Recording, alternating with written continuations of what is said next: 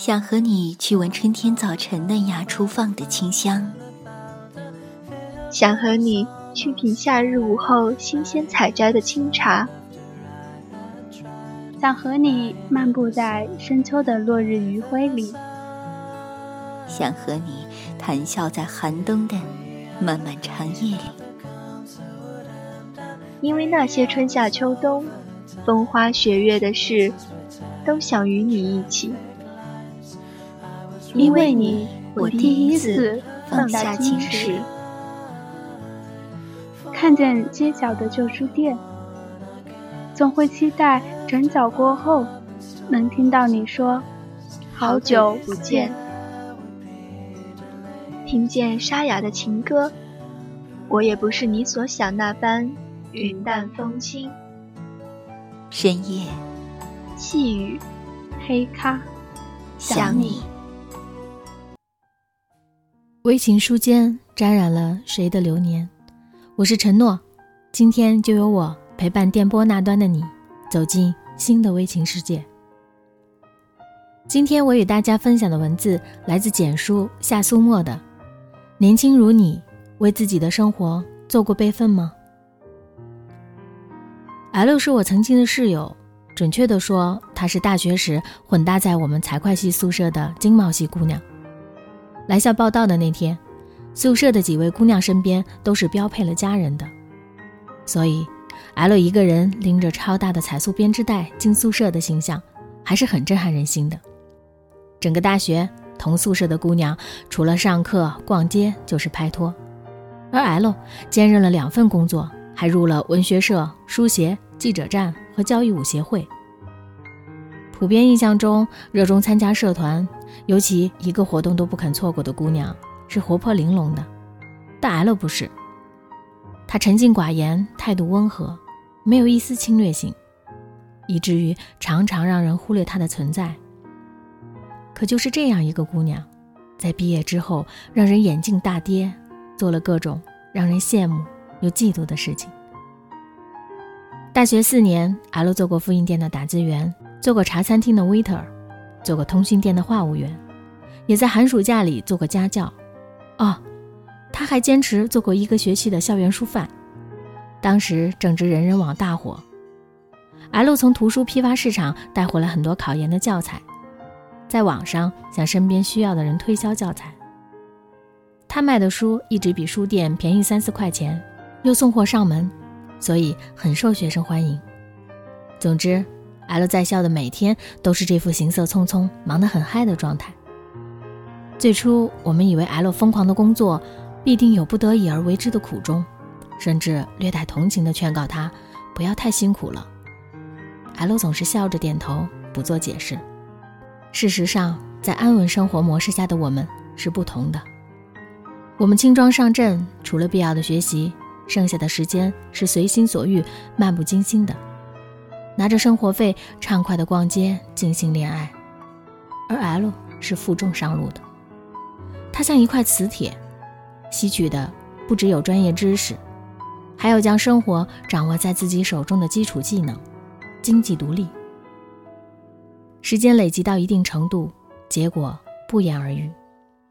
大学毕业前夕，人人都无比勤奋地奔走在各种招聘和考试之中。尤其很多专业在选择工作时毫无竞争力，即使是热门专业，企业也更看重实践经验，而对应聘者诸多挑剔。因此，很多人在面临不喜欢的工作时，选择了将就。我的运气应该算是不错的，应聘到一家小公司混了半年经验，在杂志上陆续发表了文章。我很享受这种在文字里行走的感觉。初尝甜头后，不免自大，以为靠写字就可以实现温饱，于是任性的辞了职。半年后，我已落魄到一块钱买三个馒头吃两天，更何谈负担每个月六百块的房租？已是灰头土脸，却仍旧想做最后一番挣扎。在房子到期之前，厚着脸皮的在群里求同学收留。L 向我伸来橄榄枝。那是 L 在工作之余已经在筹备自己的书店。对于还挣扎在赤贫线的我而言，这简直是灾难性的刺激。经济上的窘迫让我心焦，坐等了二十天，我仍然没有一张稿费单，我再也无法将精力集中在写字这件事上。L 看着我说：“夏，你应该先去找份工作。”我点点头，想着像 L 一样找份有底薪的业务员工作，结果 L 却皱了眉头，他觉得这个想法很糟糕。为什么？我很诧异。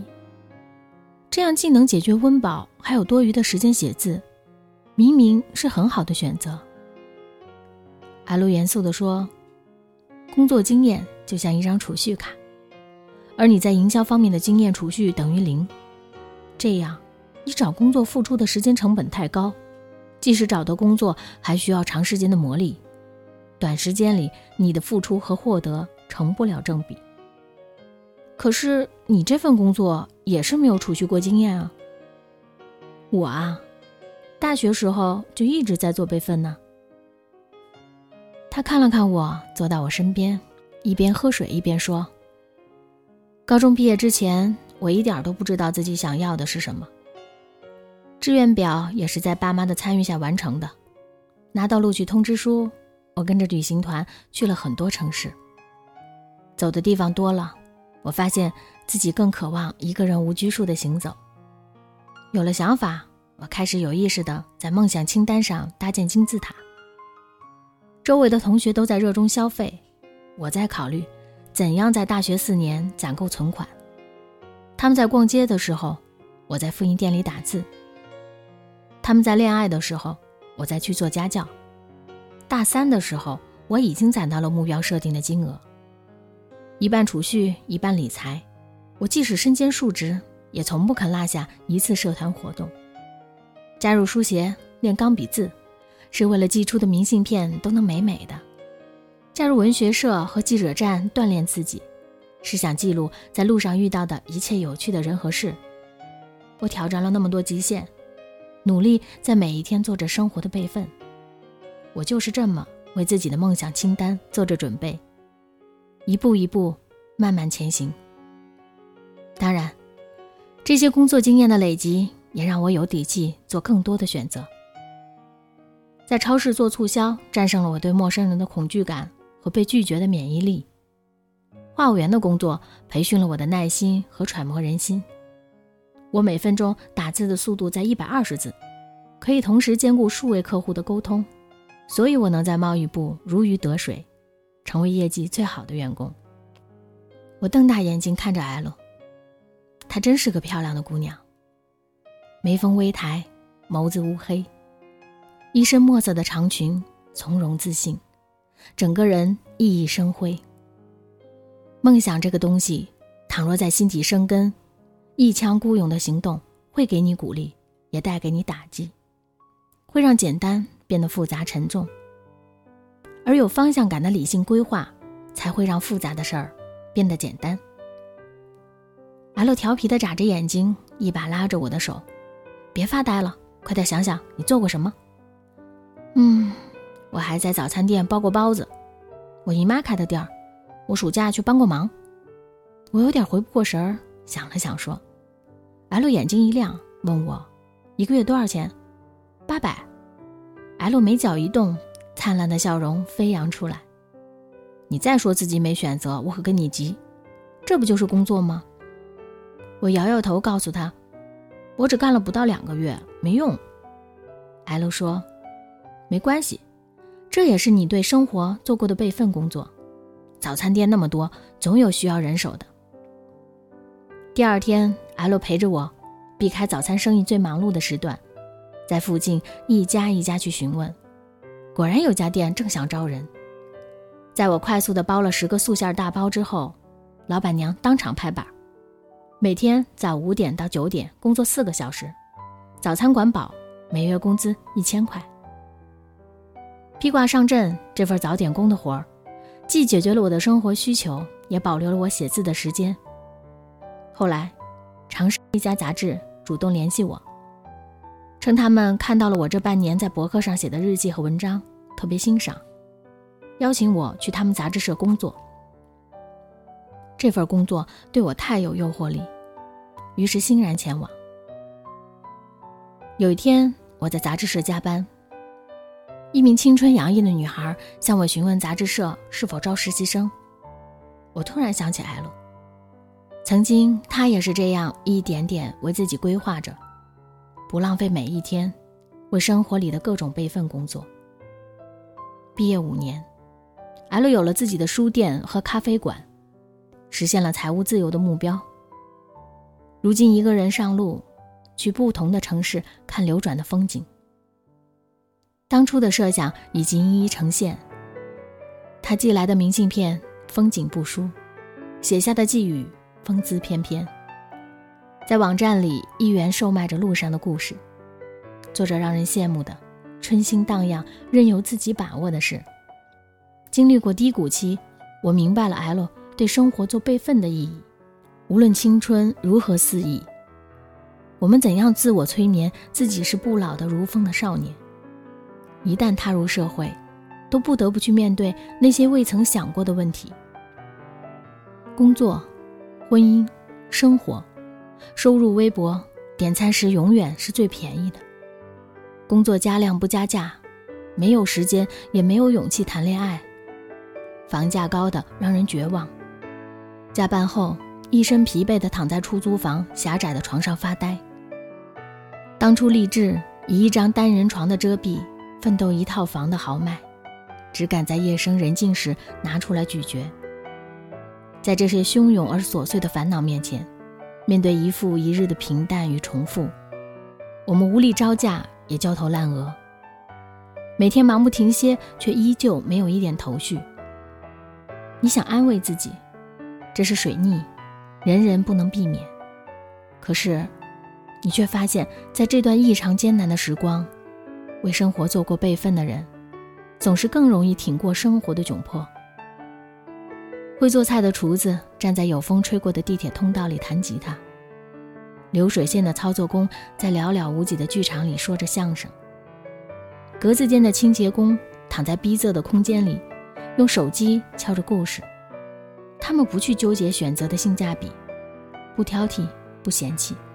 早早就开始尝试各种工作，不凭个人喜好的去大量阅读，去发展自己的兴趣爱好，把行动当成一种习惯，为此耗尽汗水，也不觉得累。因为起步的早，又备足了后路，反而给生活添了无限生机。也许，你在早晨的地铁上挤成狗时，他已经从容不迫地在美丽的海岛上遛着狗。世界上并不存在真正意义的障碍，有的是不同的心态和跑道。当你的才华还配不上梦想的时候，不要相信不留后路才有更好出路的鬼话。梦想是珍贵的，但不留后路的追求梦想不是勇敢，而是莽撞。备份是容灾的基础，用于后备支援和替补使用。为你的生活做些备份工作。备份最大的意义不是逃避，而是在你被灾难的发条紧箍时，学会换个跑道，遇见新的可能。启动你为生活做过的备份项目，看起来胆怯输不起，实质往往不是那么回事儿。它所带来的安全感，如冰箱与食物的存在。食物有它的保质期，果蔬待在冰箱可以延长使用期，果汁和牛奶放在冰箱里冰一会儿。口味更佳，而梦想也是这样。当你与梦想还距离尚远，不妨也把它放进冰箱，待默默振作以后再来取走，行不行？好了，我们的节目到这里就要结束了。非常感谢在电波那端的你一直在陪伴着我们。如果你喜欢我们的节目，可以通过各个平台或者微信继续关注猫耳朵网络电台。如果你想和我们分享你的故事，可以通过新浪微博猫耳朵网络电台，或者投稿给我们的邮箱，诉说你的故事，请注明“微情书间”栏目，或者加入我们的听友群和我们互动吧。听友群群号是幺六零幺零零五六四。微情书间陪你一路向前，我是陈诺，我们在下一期里不见不散。